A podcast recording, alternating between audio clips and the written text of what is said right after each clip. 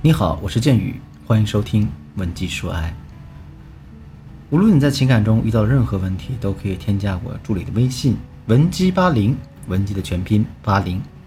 我们专业的导师团队会为你制定最科学的解决方案，帮你解决所有的情感问题。昨天呢，我的学员小丽给我发了一条火药味十足的语音：“剑宇老师，谁说女人心海底针呢？我觉得男人的心才是海底的针。”而且呢，还是迷你版的。我问他怎么回事啊？他说，我老公昨天下班回来，就坐在客厅的沙发上抽烟啊，抽的满屋啊，烟雾缭绕。而且啊，他灯也不打开，窗户也不打开。打开门那一瞬间，我差点以为我们家着火了。我本来想朝他发下火，但我看到他一脸颓废的模样呢，我又心疼。于是我就问他，是不是出什么事儿了？他说呀，没什么，我只是想静静。鬼才相信他没事嘛！于是我就耐着性子问他：“哎呀，你到底怎么了呀？有什么事儿你说出来吗？说出来就好了，我帮你一起想解决办法。”谁知道啊？他非但不领情，还对我发火：“你能不能别像一只苍蝇一样在我耳边上叫来叫去的？我只是想静静而已。”我被他凶得一愣一愣的，反应过来之后呢，立马也来了脾气啊！我跟他说：“我好心好意关心你，你居然说我像苍蝇，你这人到底有没有良心啊？”他说：“我不需要你的关心，你觉得我没有良心，那我就没良心好了。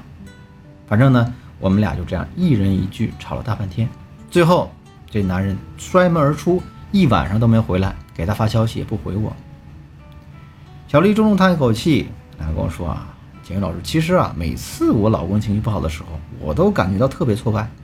有的时候我问他怎么了，他会跟我说，可是呢，大多数时候他还是像昨天一样，一个人闷着。”或者把这个火呀撒在我身上，我是真的不知道该怎么面对这样一个阴晴不定、难以琢磨的男人了。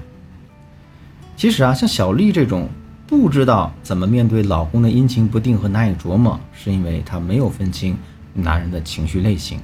什么叫情绪类型呢？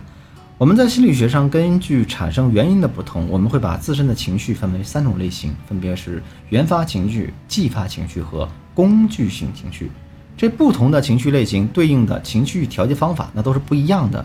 今天建宇老师就给大家讲解一下这三种情绪类型到底是什么，我们又该如何理解他们，又该如何区分他们？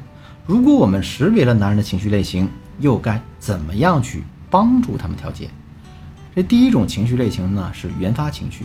原发情绪指的是我们的大脑不需要经过思考，就可以自然而然地产生情绪，比如天冷的时候。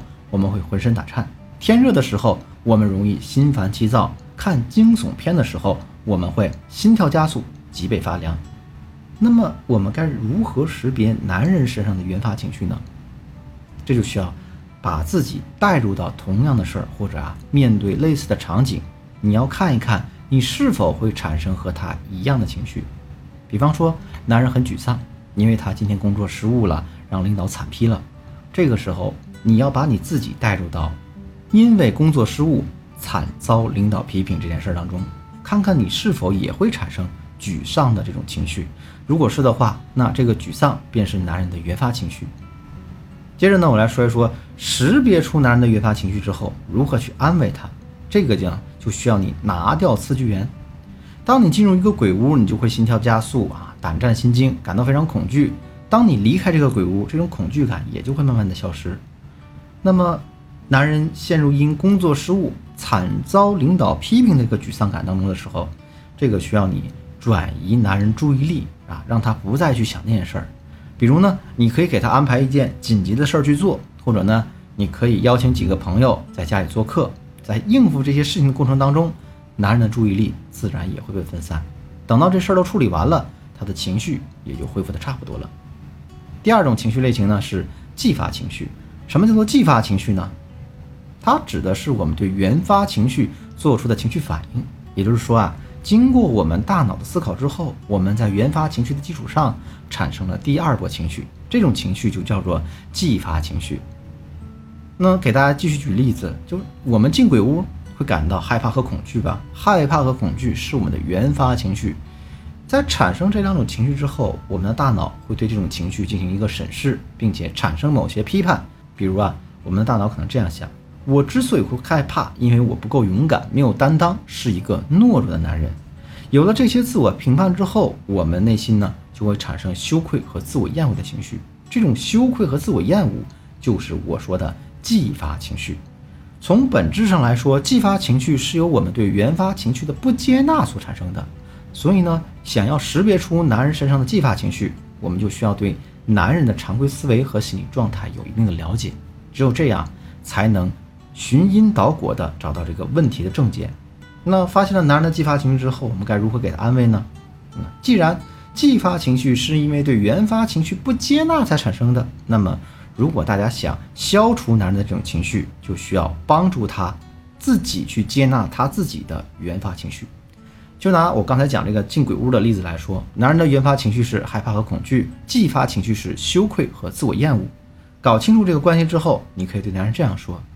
我觉得呢，你是一个特别勇敢并且坚强的人。如果我走进这个鬼屋啊，那我一定是嚎啕大哭出来的，或者呢，干脆被吓晕在里面，因为太恐怖了。